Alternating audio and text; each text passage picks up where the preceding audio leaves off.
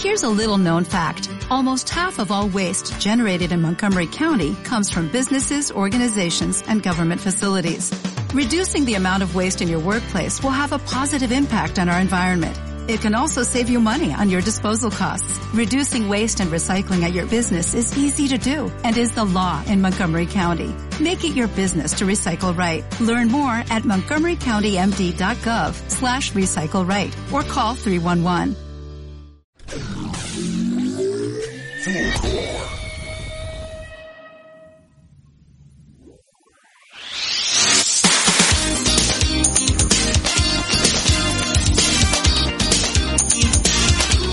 bienvenidos y bienvenidas a una nueva temporada, la tercera del Anime Triunfo, tu podcast favorito de anime.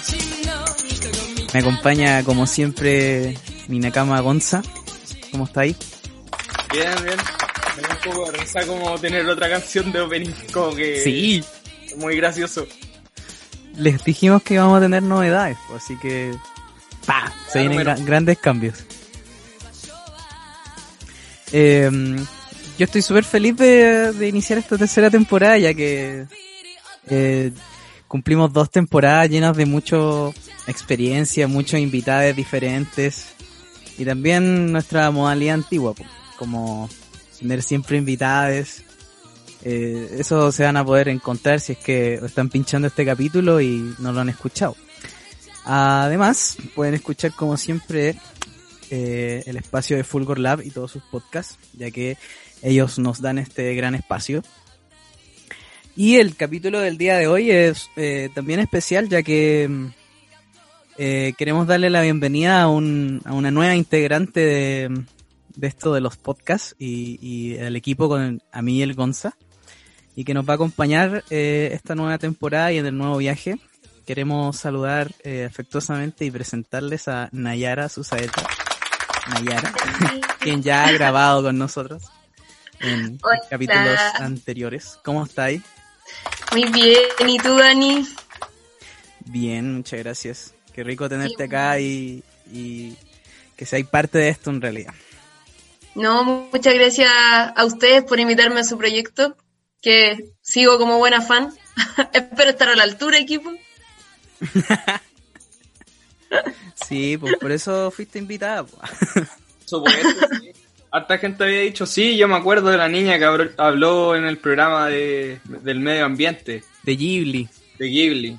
Nosotros decíamos, Es que- sí, Nayara, espectacular. Espérense nomás. Nuestra abogada. Cualquier, cualquier abogada. cosa que sale acá es nuestra abogada. Ella nos defiende como... Ya no nos pueden demandar. O nos pueden demandar, pero no nos van a meter preso. Ahora podemos decir lo que queramos. Claro. Tenemos, tenemos mi- tengo mi buffet. Mi buffet de abogados es Nayara. Véanse con Nayara, ella. Nay, Nay. son cinco personas. Muy mal escritos los nombres en cada una de las versiones. Así que, nada, pues, eh, bienvenida de nuevo y, y un gusto tenerles y trabajar con estas increíbles personas que me acompañan, a Nayara y Gonza. Y yo, Dani, somos el nuevo equipo de El Anime Triunfó. Así que, mm, ¿qué, mm, qué temáticas podemos conversar hoy? ¿Qué hemos planeado para hoy? ¿Qué pauta hicimos? Que no hicimos ninguna pauta, usted sabe. Eh, hoy día vamos a hablar de. Vamos a ser un poco tautológico en el concepto, eh, porque precisamente eh, hace algunos días eh, terminamos nuestro primer club de lectura de mangas, la primera versión, eh, que estuvimos varios meses eh, juntándonos cada dos semanas los lunes y leímos un manga completo de 24 tomos, una locura. Y este manga fue 20th Century Boys, que es una verdadera joya eh, de este género, eh, escrito por eh, Naoki Urasawa, que a todos nos sorprendió mucho en este club de lectura, yo creo. Así es. No, fue, fue una gran experiencia. Además, yo creo que, no sé si ustedes lo habían hecho, pero al menos yo, que partí como invitada, por supuesto, en, el club de lectura, eh, nunca había leído un manga grupalmente. No sabía si eso se hacía tampoco. ¿Ustedes lo, ¿De dónde sacaron la idea originalmente?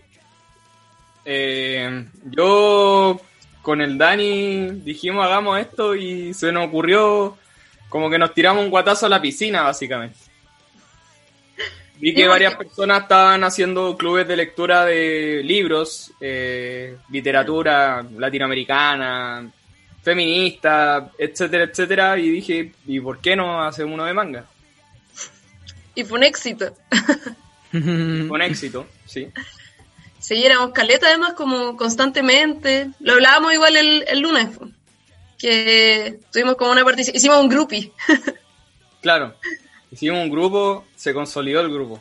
Así que eso igual le queremos mandar un, un saludo a todas las personas que participaron en esa instancia.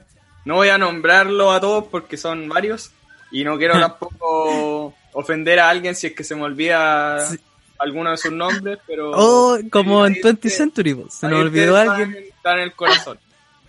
Se nos olvidó alguien y después dedica su vida a destruirnos. A destruirnos. Van a seguir estando porque el próximo que vamos a leer va a ser el Detective Conan. o Hajime no Hippo, con más de sus mil, con sus mil capítulos. Entonces quiere puro hacer el club de One Piece. Sí, esa, esa es la verdad. Es uno de mis grandes anhelos. Vamos a ver si el 2021 me lo permite. Pero bueno, en esta instancia, como les contaba, eh, vamos a conversar de 20 Century Boys, el manga de Naoki Urasawa. Naoki Urasawa que nos ha entregado obras maravillosas como Monster, Pluto, que todavía no he tenido la eh, fortuna de leer, pero Monster la vi en su adaptación al anime, una auténtica locura. Eh, pero nos vamos a centrar más en 20 Century Boys, que es una serie que, o sea, no es una serie porque es solo un manga. Eh, y eso lo hace muy interesante, porque hay mucha gente que no le gusta eh, leer mangas, solo le gusta ver anime. Entonces, ¿qué le podemos contar? Que esta serie, su primera publicación fue en 1999 y terminó en el 2006 y se centra en la historia de Kenji, que es...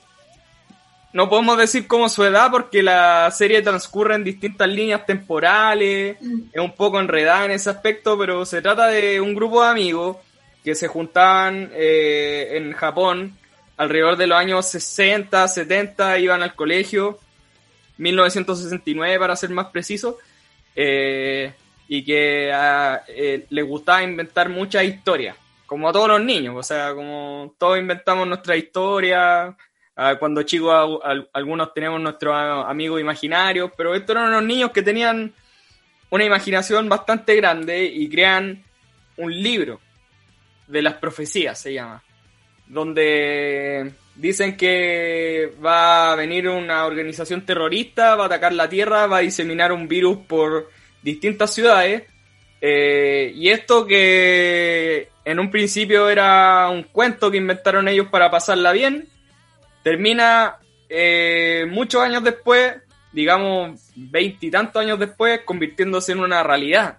Y ellos se ven atrapados en el mundo que ellos inventaron cuando eran niños, eh, sufriendo persecuciones, muerte, eh, y un sinfín de cosas más que vamos a hablar en los próximos minutos.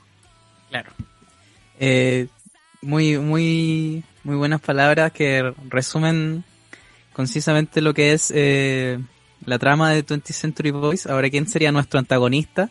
Ya que está la brigada de Kenji, como bien dijo Gonza, que son un grupo de jóvenes del colegio, eh, quienes tenían su base secreta, tenían sus códigos, tenían toda su, su cultura ahí. Eh, nuestro antagonista principal, y que desde el capítulo 1 sabemos de él, es Amigo, o así se hace llamar. Eh, él es eh, un... Él tiene el don de la palabra, él tiene muchos trucos y también ocupa una máscara. Es decir, no sabemos su identidad desde, desde el comienzo del manga, no sabemos su identidad. Eh, pero él sí tiene un símbolo, ya que como, es, como buen sectario, convence a la gente para que lo siga, para que haga las cosas que, que él dice. Y mm, según yo, las palabras que más diría amigo sería como eh, que seas uno con el universo. Como él te agarra a ti, como diciendo que seas parte del universo si crees en mí. Que algo que quizá mucho, eh, como que quizá la iglesia católica lo dice, no sé. O si crees en Dios te puedes salvar. O si no crees en Dios, eh, no sé, pues puedes pagar para pensar que crees en Dios y, salvarte, pues, pero está siempre eso del, lugar eh, físico, ¿cierto? Y la trascendencia. Entonces, amigo, no sé, pues desde el capítulo 1 podemos ver cómo flota, pero no sabemos cómo lo hace, pues, ¿cachai? Para luego después, para la gente que quiera meterse en el manga pueda eh, eh, conocerlo, no, no les vamos a tirar ningún spoiler. Yo que, siento que, que Amigo es bacán porque, o sea, es muy entretenido cómo construyen al antagonista, porque como tú decís, Dani flota, pero ya, si a mí me dicen el malo flota, yo espero que vuele, que vuele y que haga cosas desde el cielo, ¿cierto? Pero Amigo no, como que no es un antagonista que pelee solo, como justamente la gracia de Amigo es que es fuerte porque usa a la gente como usa a la gente que convence con su carisma para que sean como sus piezas en un ajedrez, siento yo. Sí, es verdad. Manipula harto, amigo. Claro, o sea, lo chistoso es que nunca vemos amigos haciendo algo. O muy pocas veces. O sea, como dice Lanai, nunca amigo dispara una pistola. Siempre hace que alguien dispare la pistola por él. Claro, y, esa gente siempre está como metido en un trance, como repitiendo alguna línea, como si no quieres ser mi amigo, eh, tendré que matarte. Porque la secta ya se llama amigo, como, como el amiguismo. Claro. Este, este personaje amigo es el que se encarga de hacer que se cumpla el libro de las profecías. Que era este libro que había escrito Kenji cuando era chico.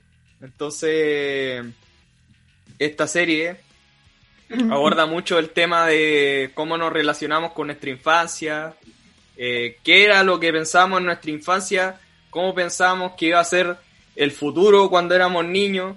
Eh, y la serie comienza en una línea temporal donde Kenji ya es un adulto, que era un personaje bastante particular porque eh, era un niño con mucha imaginación, que después le empieza a gustar el rock. Estamos hablando del año 70, Led Zeppelin, Deep Purple, todas estas bandas influyentes. Pero a él le gustaban los Beatles, harto.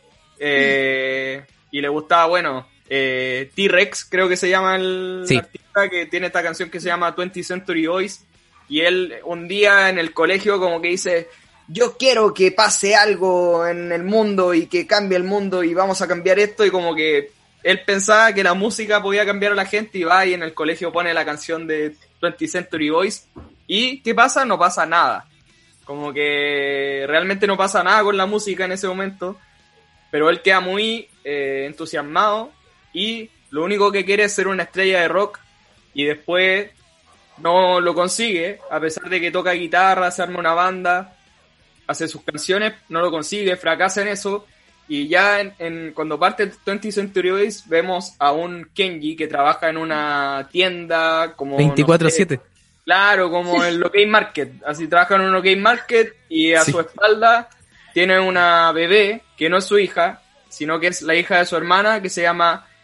La bebé se llama Kana y la hermana se llama Kiriko.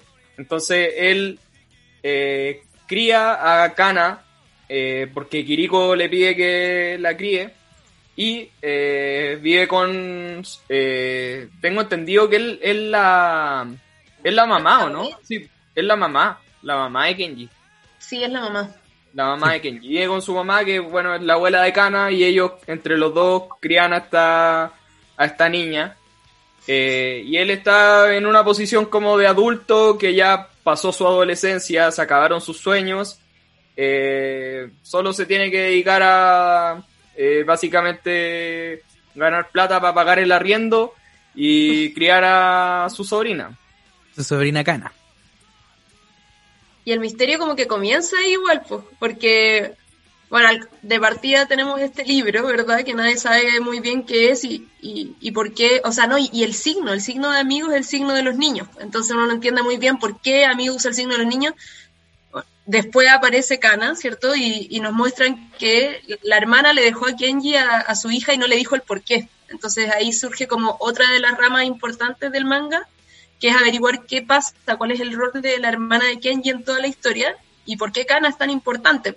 Eh, y es bacana además, a mí me gustó mucho eso porque los, los personajes, como lo hablábamos también harto en el club, como que los personajes van apareciendo al comienzo y uno piensa que son irrelevantes y el manga de a poquito va avanzando en cada uno de ellos, entonces como que después cada una de las personas que había aparecido en un momento y que uno había dicho como, ah, ya, no vale la pena recordar este nombre, tiene como su propia historia y como que te cuentan todo de él, entonces es bacán. Siento que todos los misterios se resuelven, pero se resuelven como la vida misma. Así claro. yo, creo que la, lo que podría resumir aún más eh, es esto de los viajes temporales, eh, pero que son que son de cada uno, son personales. Eh, y son subjetivos muchas veces, pues, porque la mayoría de los personajes, como se conocían de niño, normalmente hacen, hacen muchos flashbacks para ver eh, qué, detalles habían que ellos no, no tenían en cuenta, ya que el libro de las profecías se está realizando y todos quedan como, what the fuck, eh, hay algo que hacer. Y, y la decisión es súper valiente de parte de ellos, sobre todo de Kenji, como de, de claro, pues estar trabajando en una tienda, ya su sueño de ser eh, rockstar como que quedó ahí y pero esto de, ver que el libro de las profecías se está cumpliendo le hace volver a, esos años de la infancia en donde él quería ser un protector de la justicia, donde los niños se creen superhéroes, donde los jóvenes eh, eh, luchan por algo y tienen esos sueños. Y creo yo que lo más importante que anotó ahí el Gonza es sobre mm, estas relaciones que se dan al interior de la escuela, eh, con los compañeros, con el grupo de amigos y en particular, eh, que también lo hemos tocado harto en, los podcasts y también lo tocamos harto en el club de lectura, fue lo del bullying. Que, ¿Qué ocurre cuando eh, uno no puede hacerse amigo de un grupo de amigos, pues, ¿cachai? Cuando tú eres excluido o, o, no, como que no calificas para ser un, un auténtico amigo. Em, y es súper paradójico porque ya que nuestro, nuestro antagonista se llama amigo. Eh, nuestro, nuestro malo. Y yo creo que las heridas o ese tipo de, hecho como ser discriminado, ser, ser acosado, ¿cierto? Eh, sufrir discriminación escolar, no sé. Eh, son heridas que, que sí perfectamente pueden tener consecuencias en el futuro. sí pueden generar traumas, sí pueden generar que uno, que uno mismo se haga daño, que uno mismo genere algún trastorno de la personalidad. Entonces, eh, yo siento que cuando leía The 20th Century Boys todo el rato, era un ejercicio de volver a mí y volver a cuando era un, joven, pues, ¿cachai? Volver a cuando era niño incluso. Y, y poder eh, verme a, mí haciendo amistades o si no, no teniendo amistades simplemente, ¿cachai? Y, y volver a colocarse en ese lugar es, es interesante porque no es la idea de, o, él me tinca que él, no quiere decirnos como, oye, arrepiéntanse de lo que hicieron mal cuando niños, sino como, eh, vean que las acciones que hicieron incluso cuando niños, o lo que soñaban cuando eran niños, eh, sí tiene una repercusión en el futuro. Sí, eh, Ebrigio, yo también como que me, me sentí muy tocada por todas esas partes. Yo cuando chica nunca, no sé usted, me gustaría saber su experiencia, pero nunca sufrí bullying. Fui muy molestada como en la media, pero era muy molestada con amor, como que mis amigos me agarran para el huevo todo el día, pero, pero nunca fue bullying, qué bueno. Pero sí me acuerdo muchas épocas como en las que una, o como que hay una edad en la que uno excluye amigos de grupos por puras tonteras. Me acuerdo que una vez le dijimos a una amiga que, que como veía Floricienta no podía ser de nuestro grupo de amigas. Y la echamos, po. Le dijimos que era multipersonalidad y que veía Floriciento, así que no podía ser nuestra amiga. Y, y ella se acuerda que yo después de que le dijimos eso, como yo fui y le dije, oye, manana, en verdad yo sí soy tu amiga. Cáchalo rata, pues más encima la eché y de ahí le fui a decir en secreto que sí era su amiga. y, y, ella se acuerda hasta ahora, güey, como que la marcó caleta y después la dejó de ver floricienta solo ser nuestra amiga, pero eso es una tontera, pero en verdad es brígido que cuando uno es niño no se da cuenta, llega y como que toma decisiones y, y afectan caleta a los otros. Po. Hay, hay bullying graves igual, pues los niños, en el manga hay como niños, los niños que hacen todo esto al final. No voy a spoilear ya, pero poquito. No, pero los niños que, que al final están metidos en, en, el, como en lo malo que pasa en el futuro, eh, justamente son los que eran rechazados cuando chicos. Eh, rechazados o que tuvieron algún incidente en particular que los marcó. Entonces, claro, yo siento que el manga como que no se trata del bullying en sí, pero está constantemente mostrándote cómo esas acciones del pasado, eh, que parecen ser acciones infantiles, en verdad pueden repercutir mucho en tu vida adulta. Exacto. El... Eso, eso de que, de que claro, no habla del bullying, pero no, no como que en algunos momentos sí directamente, o si estáis leyendo un, un, cómic, ¿cachai? Con, con... De hecho, en algunos flashbacks igual muestran a, a niños pateando a otros niños en el suelo, como súper triste y, y, terrible para, para esos chiquillos. Ah, claro, pero en esa época como que no existía ese concepto, según yo. O sea, no sé, es verdad, pero yo recuerdo que yo no nunca supe que existía el bullying como hasta cuarto medio. Y dije, oh, así se llamaba. Claro, sabes que por lo menos en, Chile, antes era normal que los papás le pegaran a los hijos, pues, ¿cachai? Entonces era como... Sí, la gente se pega, es como un límite tolerable de lo que tú podías hacerle a otra persona, como... Y antes, no sé, pensaba en las repercusiones que eso podía tener a futuro. Eh, y una serie de cosas, pues como que...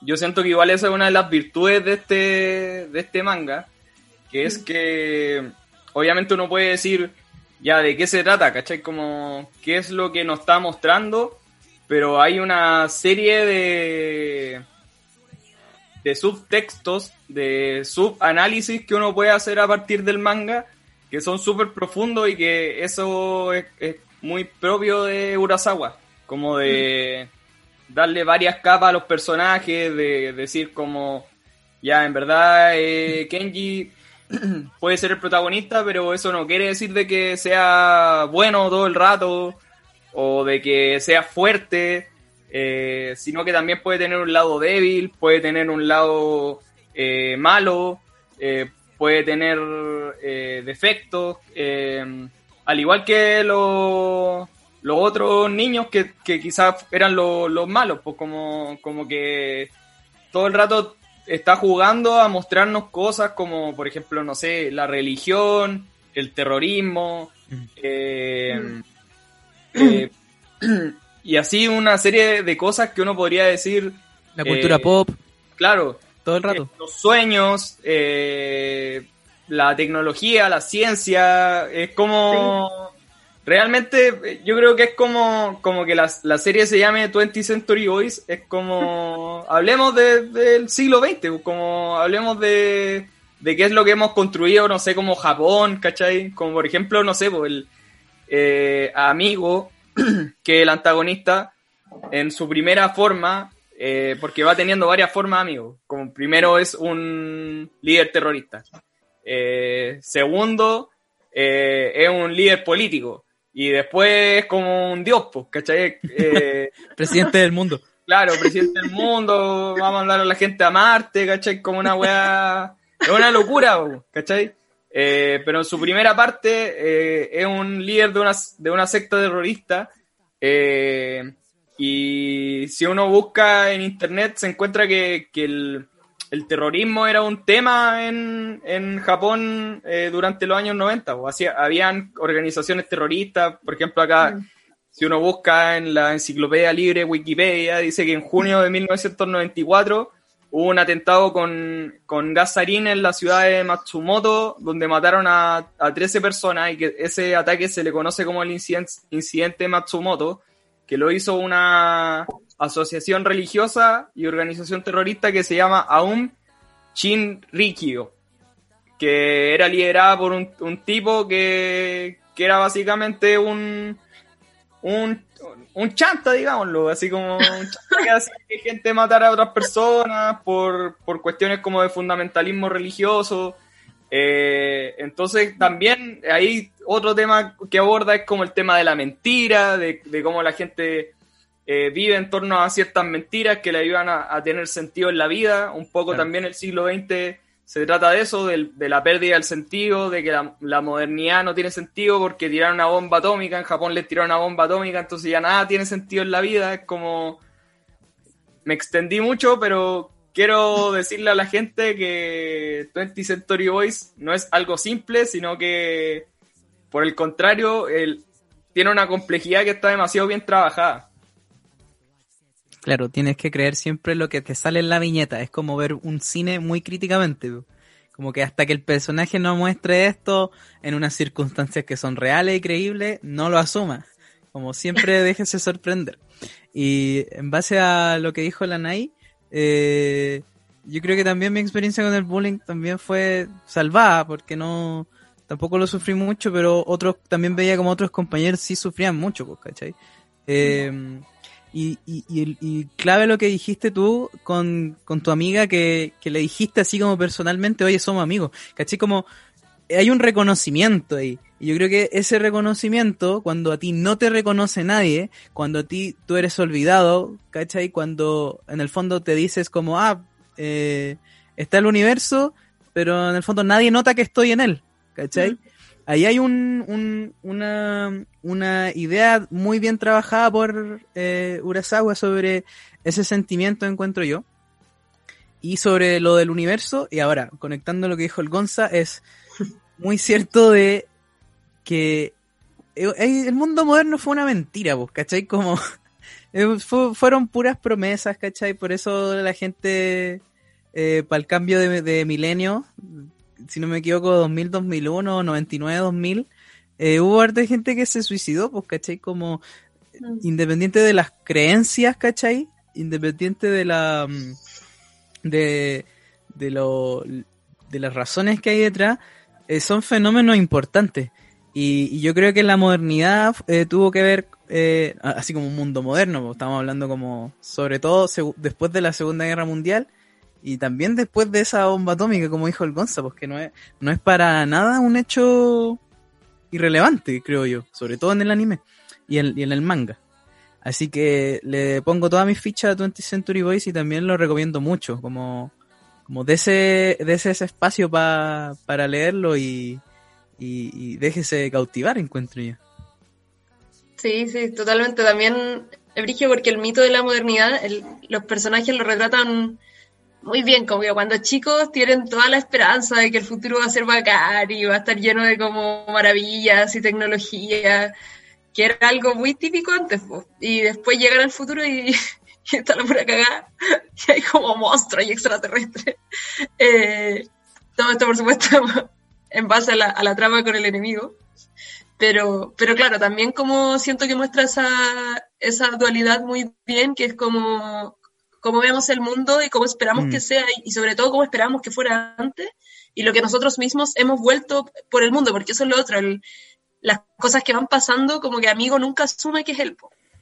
Amigo se, se, desentiende un poco y no sé, se súper desentiende, de hecho finge, finge que no tiene nada que ver con lo que pasa, que igual es un poco lo que pasa en la humanidad constantemente, como estamos llenos de cuestiones pasando, ¿no? Eh, llenos de conflictos ambientales, sociales y, y obviamente hay fuerzas por ahí como maniobrando y, moviendo intereses que hacen que esas cosas pasen, y, pero nadie aparece con la cara visible, como quien realmente porta el conflicto. Eso hace que sea muy difícil también.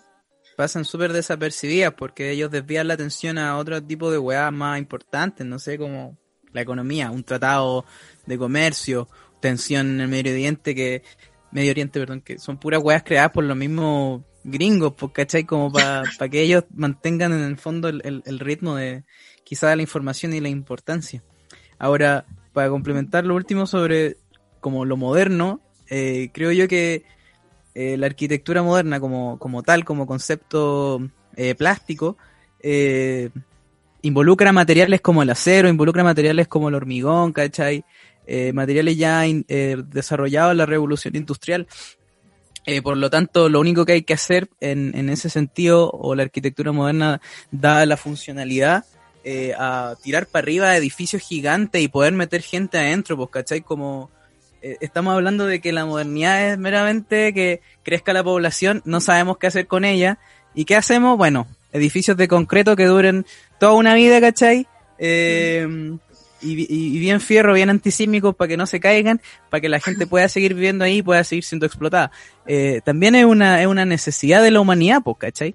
Y, con lo que decimos que es la gran mentira, eh, tiene que ver con que eh, el trabajo, ¿cierto? la economía tiene un, un valor súper protagónico en todo esto y al final todo se queda en base a eso, pues como una cifra monetaria, a un crecimiento económico, pero no en base a satisfacer realmente como, no sé, pues la salud, la educación, el urbanismo, una vida en calma, ¿cachai? Y lo mm. que ocurre en, en 20th Century Boys es que vamos a poder ver a veces, eh, no sé, pues, robots gigantes, como dice el libro de las profecías, desde los primeros capítulos, y que en realidad no son, no son como, como dicen ser, sino que son armatostes, son máscaras que le ponen a algo que, que digan que es un robot. Entonces, una cuestión que anda nomás en dos patas le dicen que es un robot. con, eso, con eso nos referimos a que es el robot, ¿cachai? Te lo pintan como un robot así, como un Gundam, ¿cachai? Como un Evangelion.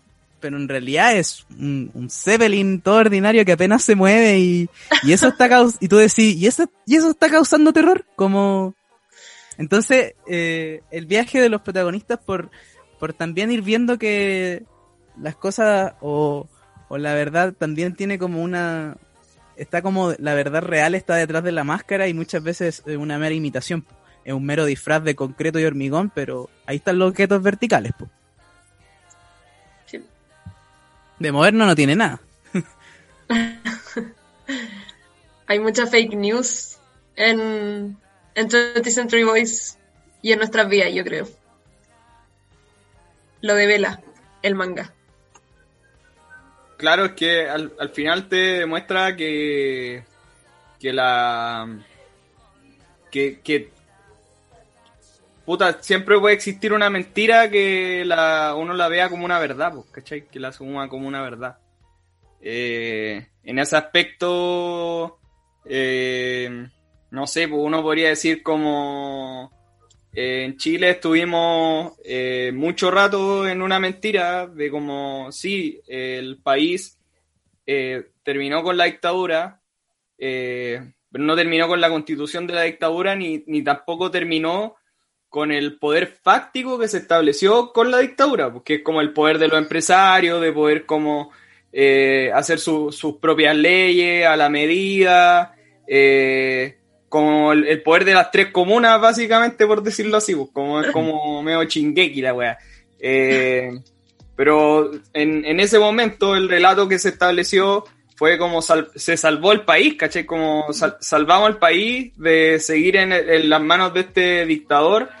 Y, y claro, en, en, una medida así, pues como que ya no estaban los milicos en la calle, años después, no, no fue al tiro, pero todo lo otro que dijeron que venía la alegría, ese era como, como el gran amigo, ¿cachai? Como, mm. no, si ahora va a estar todo bacán y la cuestión y, y no, pues, ¿cachai? Entonces, en ese aspecto, los relatos sociales siempre van jugando con la verdad, con la mentira, y eso es lo que hace amigo, pues como jugar con la gente, engañarla, decirle como hay un virus gigante que lo tiró él, y después él decir, pero yo tengo la vacuna, ¿cachai? Mm. Y, esta vacuna eh, hay que ocuparla ahora y como y, muestran al, al, ministro, de salud y el ministro de salud dice no, pero hay que probarla.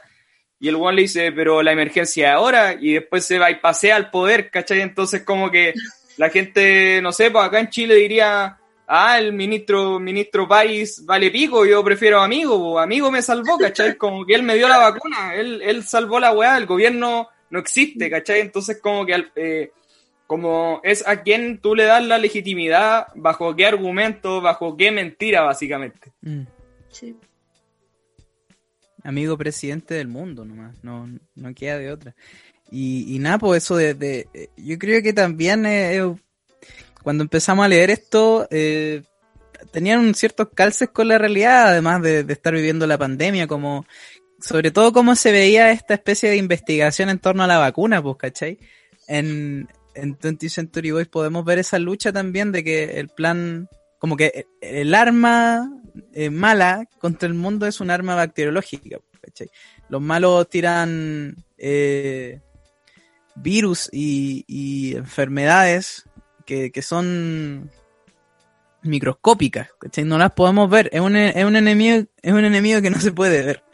Y, y nada, pues movilizan al país con, con militares, con toda la weá, pero en realidad, eh, ¿de qué sirve? Pues si no hay alguien a quien, a quien eh, atacar, pues sino que eh, el virus mismo es la enfermedad y, y ellos mismos tienen la cura, pues, ¿cachai? Entonces, no sé, hasta qué punto se mezcla la realidad y la ficción eso es súper interesante. Además que todo el rato está con varias referencias a la cultura pop, sobre todo a la música, a banda, y eso es súper interesante.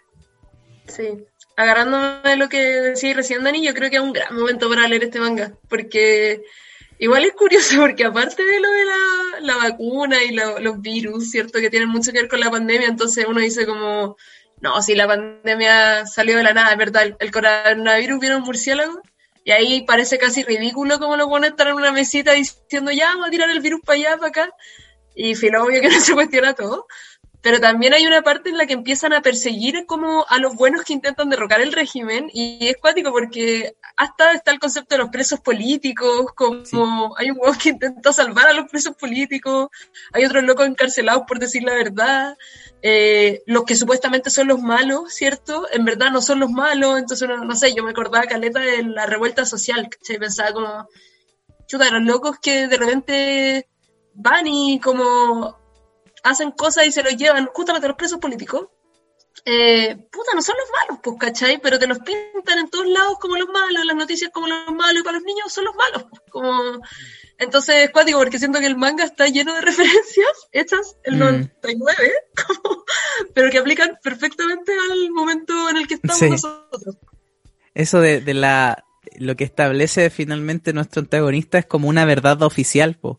Y esa verdad oficial, ese, ese, esa memoria, ¿cierto? Ese documento eh, verídico, según ellos, eh, lo pasan en los textos de historia, no está permitido hablar de ello, se tiene que asumir que eh, Amigo salvó al mundo de los terroristas, ¿cachai? Y en realidad lo que, lo que ocurre ahí con los presos políticos es que son gente que sabe que esa no es la verdad, po, y, la, y, y, y lucha en contra de ello. Y bueno, ahí muchas cosas que podemos ver como mecanismos de, de, represión y de opresión también a, la, a esa verdad, pues, ¿cachai? Como una cárcel de máxima seguridad para los para lo más motineros, así como lo más fuerte, eh, una ley que no permite que tú investigues sobre ese hecho, pero que igual lo podía hacer porque, como está en todos los libros de historia, hay una pura verdad sobre ese hecho. Pues. Entonces, el poder quiere que tú asumas esa verdad. Eh, y, te, y es lo más curioso de todo es que en el colegio te ponen nota por eso, como por, por creerte la verdad, pues, ¿cachai? Y haría un mal alumno si no creéis la verdad, pues. Entonces ahí hay eh, esta, esta suerte como de adoctrinamiento también y, y de asumir eh, eh, en términos de una relación asimétrica del poder, pues, ¿cachai? Porque siempre amigo quiere dominar, una, una relación de dominación es siempre asimétrica, como hay un weón muy. Un weón que, que retiene y detiene el poder. No me acuerdo cómo se decía, gracias Foucault. Pero él, él lo posee, y entonces él lo administra. Así que nunca, nunca podemos determinar eh, dónde ni qué va a ser amigo también, porque es muy misterioso. Mm. Pero sabemos que tiene. Eh, sabemos que tiene el don de la, de la palabra, encuentro yo que, eso igual es algo súper interesante porque los políticos actuales son así, pues, ¿cachai? Como que Biden y Trump no sé si tendrán el don de la palabra, pero tienen el don de algo, pues, ¿cachai? De estar parado ahí eh, siendo emperador, creyéndose emperador del mundo. Mm. Y, esa es la verdad, pues, finalmente. Yo quería agregar algo con respecto a lo que estáis hablando de que, claro, en la serie... Eh, cuando pasa todo esto del, del robot y de que atacan al distrito de Shinjuku, que no, no me acuerdo si ese era el nombre en específico. Increíble que te sepáis el nombre, Gonzalo. Amigo, ¿ah? Increíble que te sepáis el nombre. Lo leímos harto. Ah. Eh, eh, cuando Amigo aparece con la vacuna y después hay este salto temporal donde donde Amigo o, el partido de la amistad como que ya tenía un partido político está posicionado dentro del, del gobierno y, tienen el, poder político, porque en, un principio era un poder religioso, después pasa a ser un poder político. Eh, ahí tratan de controlar, bueno, la educación y la cultura. Y salen estos personajes que son los mangakas. Que eso, eso también es increíble porque hace, es como que el Naoki Urasawa hace referencia al oficio de ser mangaka en un contexto en específico, que es una dictadura. Eh, entonces, como que ahí es como un meta manga, porque los tipos están escribiendo un manga. Eh, de hecho, el personaje que, que, está en la cárcel, que es un manga, hay un mangaka que está en la cárcel, eso es una locura. Como que el mangaka dice como como quiero, yo quería escribir la historia de un hombre que iba a salvar al mundo y por eso lo encarcelaron, pues, ¿cachai?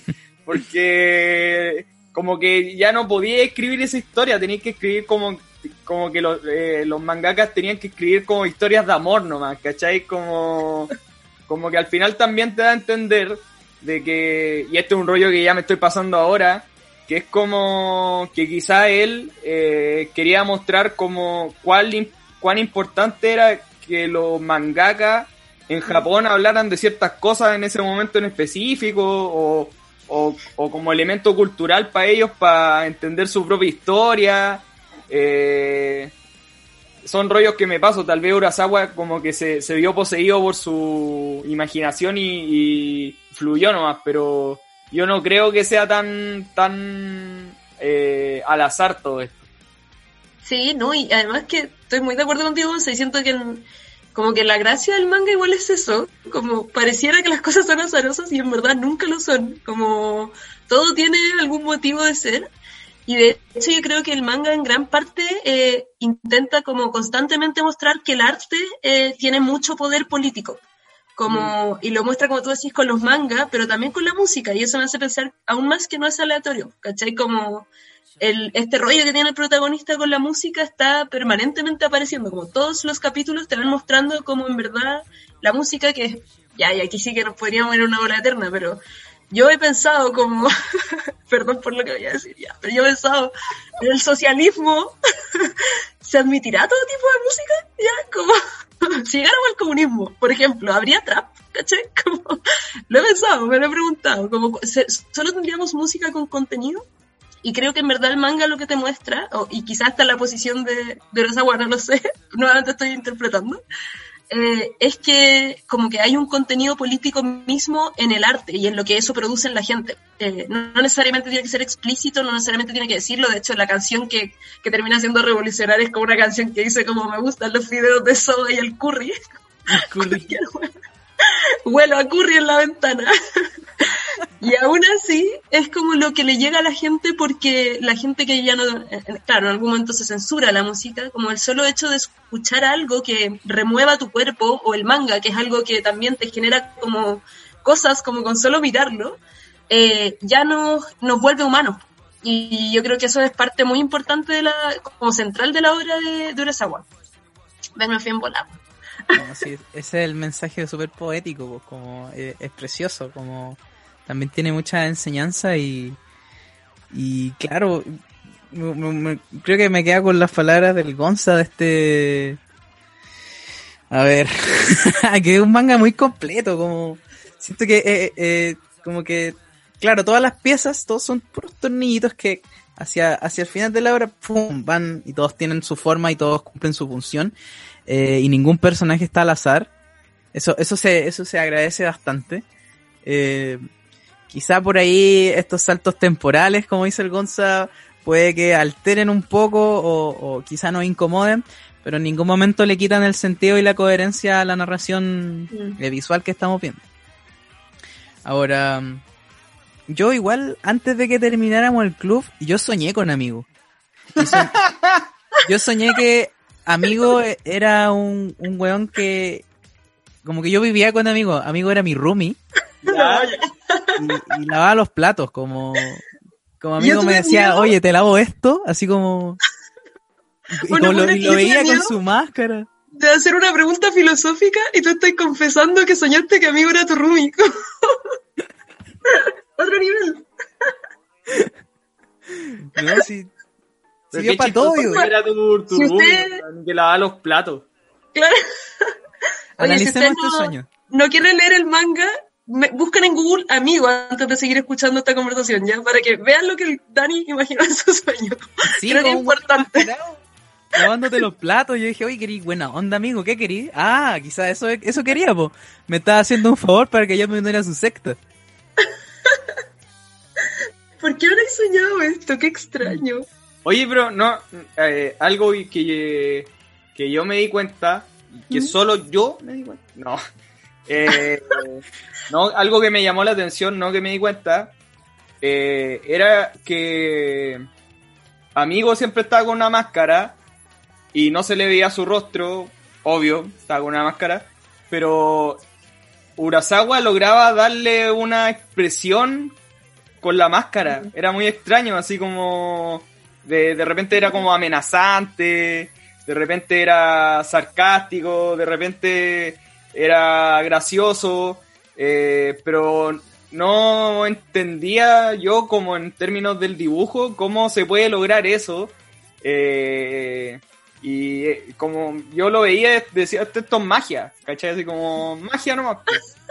un truco de amigo. Claro, un truco de amigo. O sea, como... No me había dado cuenta el blanco y negro, como ese formato manga, es precioso porque.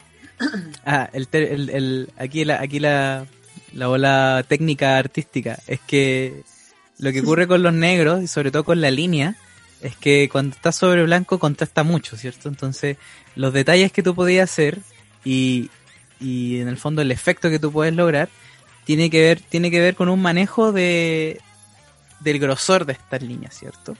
Entonces, cuando amigo o cuando un personaje en el fondo está en un mood un poco más cargado, ¿cierto? Más oscuro, esas líneas tienden a ser súper gruesas o tienden, o tienden a, denostar un poco más de contraste en nuestro personaje, pues, ¿cachai? Entonces, cuando se nos acerca amigo, pa, así un fondo negro y así amigo, la pura silueta dibujada en unas líneas pero ya blanco y negro, contrastadísimo, para decirnos que el loco está como encima de nosotros diciéndonos algo como como toda esta, es toda una escena también.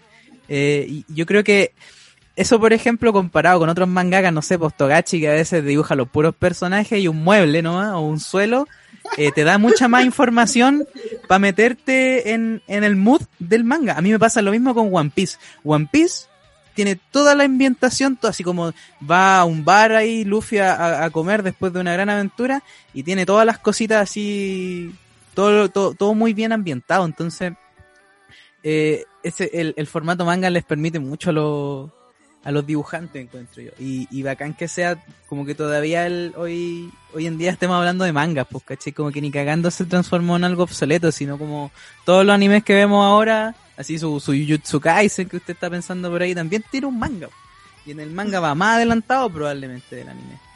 Así que, eh, con esto del, de, del club de lectura, eh, encuentro yo que a mí también me ayudó Caleta a, a regresar a ese mundo, ¿cachai? Como a, ese mundo de la historieta. Em, que no sé, piensen que en Japón esa cuestión está como. Todos la tienen, como que la podía ir a comprar al mini market, pues si se imprime allá, se hace allá. Y, y acá todo lo que. Todo lo, lo, lo que hay que desembolsar para poder tener un tomo precioso de ellos eh, es escalofriante. Pero bueno, para eso está la internet y, y, también, por supuesto, si están escuchando esto y dicen como, oh, qué bacán, yo también quiero leer mangas, eh, vamos a abrir una nueva convocatoria y vamos a hacer un nuevo club para que esté atento ahí. Le vamos a dejar en, en, suspenso el manga que vamos a leer, así que solamente ahí para que, para que le pique, para que le piquen los ojos. Revise todos los días nuestras redes sociales. Pero algo que, que yo quería decir de eso de, de los mangas es que, claro, o sea, hay toda una, una magia que no te la da la animación, pues, ¿cachai? Como, como que siento que, que hay, es, un lenguaje, obviamente, y la, el, el anime traduce ese lenguaje, eh, a veces también le, le, le da más, eh, por decirlo así, le da un valor agregado, por ejemplo, como lo que pasa con Kimetsu no Yaiba, pero también se pierden cosas a veces cuando hay adaptaciones de, de series como muy brutales, como dibujadas muy brutales, como por ejemplo Berserk, ¿cachai? Eh, y bueno, quería comentar eso, pero también quería que habláramos un poco de Sadaquillo. No. ¿Por qué no vas a hacer este daño? Vamos a terminar y ya vamos a de.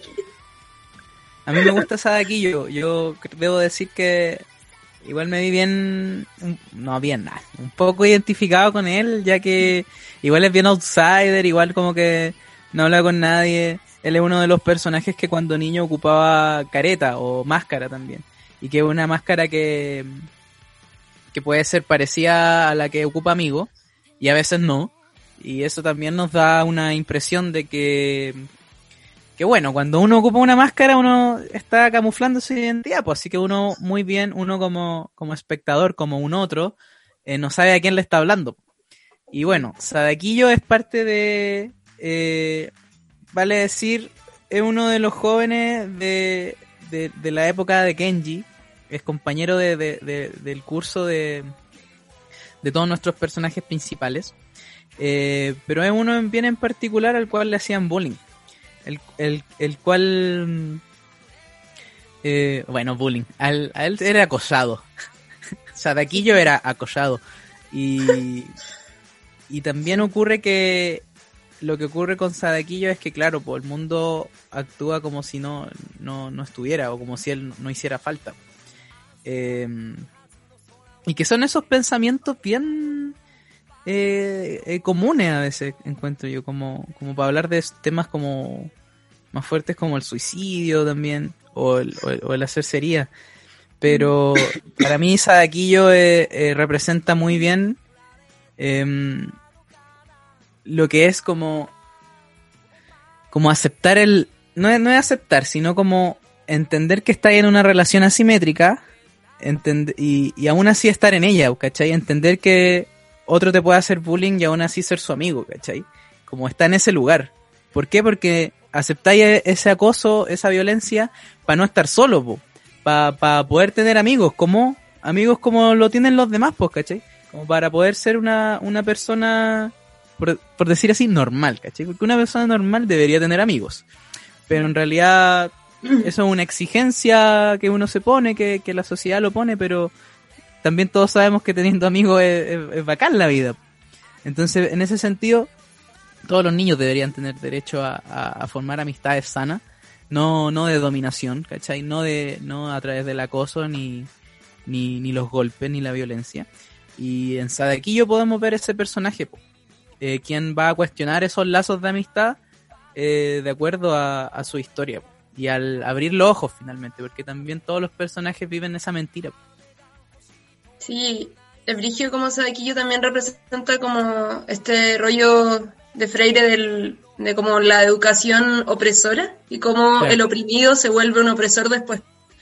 De hecho, ellos tienen otro amigo en su grupo y Sadaquillo se burla de él y como que lo trata mal, igual como lo trata a él amigo, como, como su amigo como que está constantemente eh, reproduciendo un poco, yo siento que le tiene miedo a su amigo, pero a su vez es, él igual, una vez que ya tiene su rol, como que lo reproduce nomás y, y se une a ese bando porque no le queda de otra también, y como porque es como aprendió a relacionarse. Mm. Es duro el personaje. Es gay, o sea, al final es cuando el... Cuando, que ya no digamos su nombre, eh, pero cuando este personaje le dice a Sadaguillo que, que le, le dijo a todos que, él se murió, ¿cachai? Como, como que...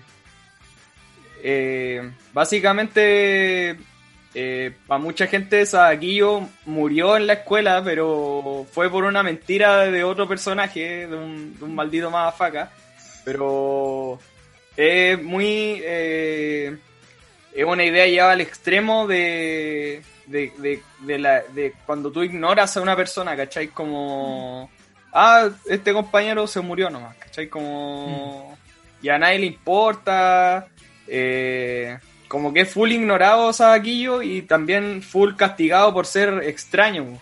Y era muy, eh, muy interesante esta esta viñeta donde Sabaquillo está en el techo de. en la azotea del, del, edificio de la escuela y él dice como estuve toda, toda mi vida esperando que llegaran los ovnis, pero nunca llegaron, así como como que es muy muy refleja una soledad muy eh, muy por decirlo así, con una imaginación muy grande, ¿cachai? Como, como era un, un niño muy lindo, por decirlo así, que al final termina siendo sometido por el mundo, siento yo, y que después trata de redimirse, pues, de, de, decir como yo tengo valores positivos, pero tenía que mostrárselo a alguien, pues como que ese era el rollo del, pues como tener que aparecer ante la gente, ¿cachai? Pero como que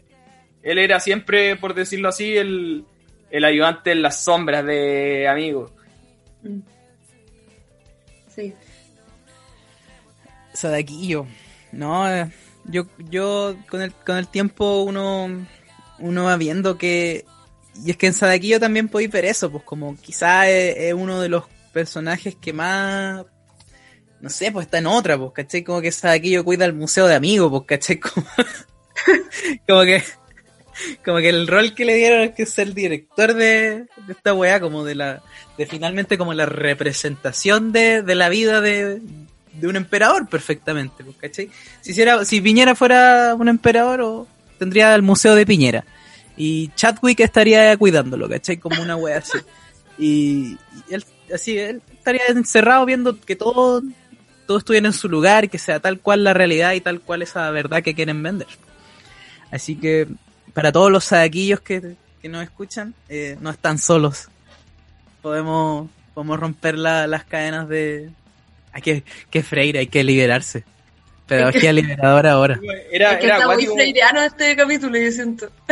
Sadaquillo pensaba que todos lo habían olvidado, pero en verdad, la, eh, la, gente como que lo reconocía, decía, tú eres Sadaquillo, y después cuando muestran es el, el profesor que tenía la foto de él cuando chico, muy triste esa parte. O sea, es como hermosa y triste al mismo tiempo, es como...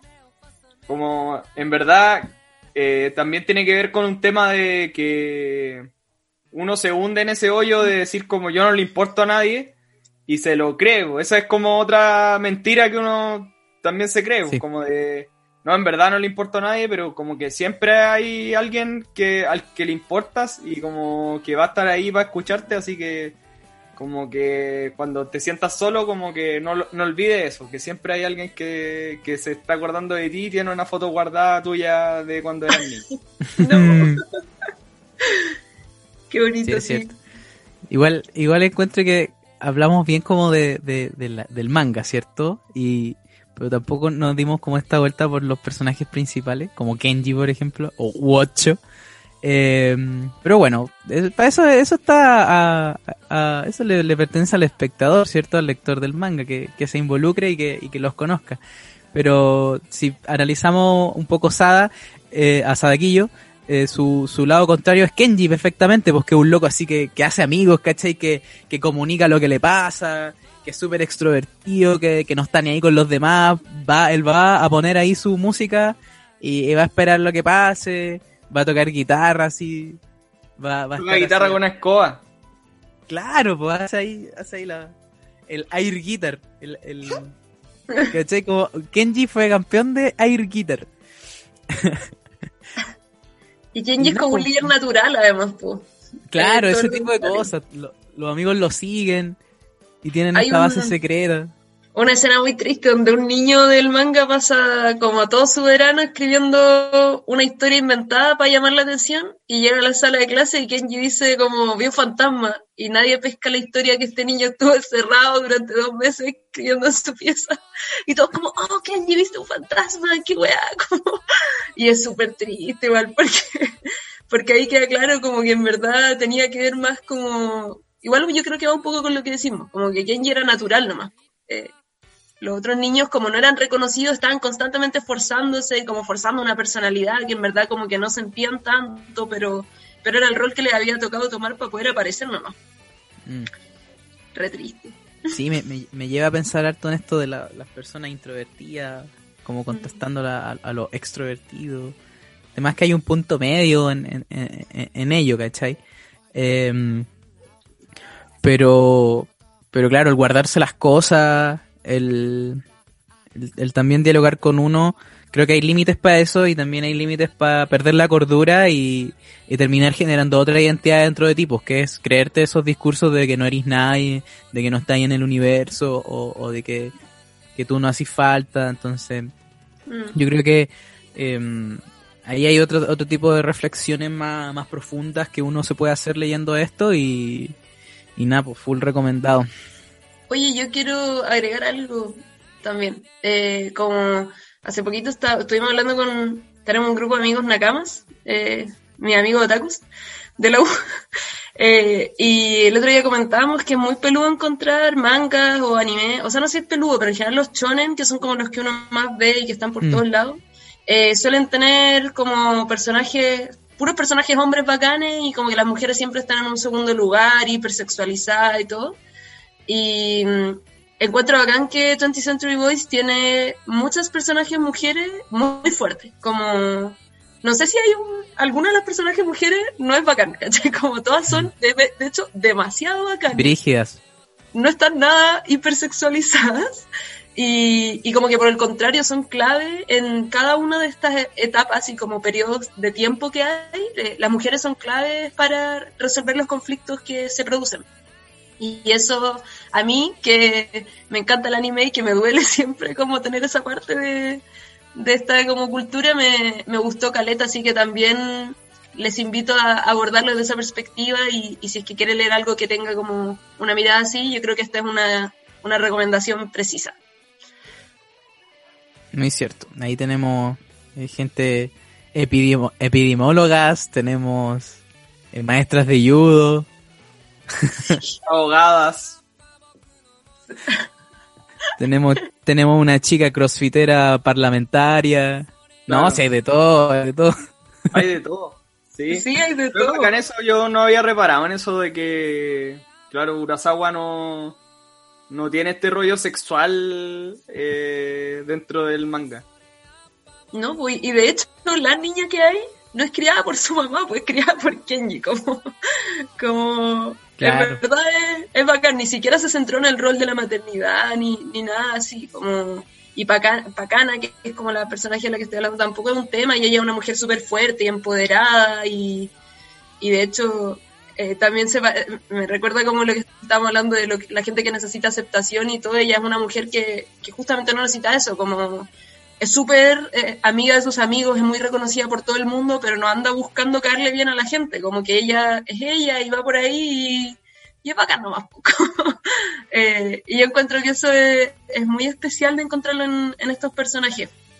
Eh, lo mismo con Yuki, que comentaban recién que, que hace como artes marciales, eh, y es como la más fuerte del grupo de niños, es la niña, ¿cachai? Como, es bacán. Claro, era, era más fuerte que Kenji cuando chico. Y eso también como que el ser más débil que una niña, eso les da vergüenza a los, a los menes. Así que ahí pueden eh, ver ese tipo de referencia a la infancia. Em, lo he pasado increíble en este capítulo, en esta primera, este primer episodio de, de la tercera temporada 1.3 de El Anime Triunfó. Y ahora mm, con nuestra queridísima Nakama Nai, eh, Gonza y yo eh, les queremos agradecer, por supuesto, por haber escuchado este capítulo y haber llegado hasta acá. Eh, ¿Qué nos queda para el futuro, ¿qué nos depara? Bueno, nos deparan muchas cosas. Eh, les tenemos novedades, tenemos ahí cambios en la música, que, espero que, les parezca bonito. Y, también que, estén atentos a las novedades a través de los canales como las redes sociales, eh, de arroba el anime triunfo. Eh, que nos sigan, que compartan las conversaciones y sobre todo las convocatorias eh, que vamos a estar realizando. No les podemos decir todavía todas las convocatorias, por lo menos les podemos decir que tenemos una convocatoria para el próximo club de lectura de mangas. Y es sorpresa el manga, así que van a tener que esperarse un poco. Y también otro, otro espacio que vamos a abrir eh, para que la gente, por supuesto, se pueda expresar y pueda escribir eh, poesía, cositas lindas, por ahí, por ahí dicen, uno, unos haikus. Eh, no, no sé qué más agregar, por supuesto. gracias, Fulgor. gracias, Fulgor, exactamente. Eh, pueden escuchar todos sus podcasts en, en el perfil de Fulgor Lab y los invitamos a que naveguen por ahí. Así que sin agregar más, yo me despido de acá. Muchas gracias, equipo. Muchas gracias a ustedes. Sí, cabros, nos vemos para la próxima. Cuídense, Nakamas. Bye. Un abrazo.